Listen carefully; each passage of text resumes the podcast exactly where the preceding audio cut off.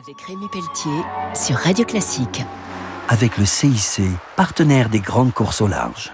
Bonjour et bienvenue pour Grand Large sur Radio Classique. Ce week-end, on débute une série Évasion, Escapade, Voyage avec Philippe Aurin, le directeur des guides verts Michelin depuis 2013. Et on va démarrer avec Philadelphie, sur la côte est des États-Unis, seule ville américaine inscrite au patrimoine mondial de l'UNESCO, avec notamment son fleuve, le Delaware, qui se jette dans une baie magique. La baie du Delaware ou la Chesapeake Bay qui est à proximité, qui a fait la, la fortune de Philadelphie, qui est devenue euh, un très grand port. La ville avait été fondée en 1682 et elle a très très vite été en compétition avec New York et Boston comme étant un port bien abrité. Désormais, on compte beaucoup de bateaux de plaisance. Alors Philadelphie, il faut le rappeler, donc, a été la première capitale des États-Unis où est née la Constitution américaine, donc c'est une ville prestigieuse. On retrouve euh, en visitant ce quartier de Independence National Historical Park toute l'histoire euh, des États-Unis et notamment l'histoire de Benjamin Franklin. Vous êtes passionné d'art et on retrouve la fondation Barnes avec la plus importante collection de Renoir et de Cézanne du monde. Alors si vous aimez Renoir, il y en a 181, Cézanne 69 tableaux, 59 Matisse,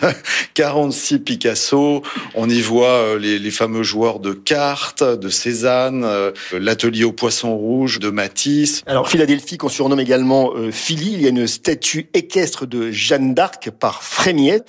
Et vous avez utilisé euh, deux témoignages, celui d'un chef d'orchestre, également celui d'un jeune trompettiste afro-américain et ça, ça nous plaît sur Radio Classique. On trouve des greeters. Le directeur musical de l'orchestre de Philadelphie, Yannick Nézé-Séguin, est canadien. Il est de Montréal, donc il nous livre ses coups de cœur et notamment Fairmount Park, qui est le grand poumon vert de Philadelphie.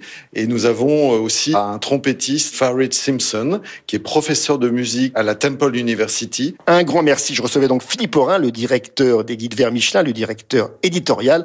On se retrouve très vite pour Grand Large pour de nouvelles escapades. Au revoir.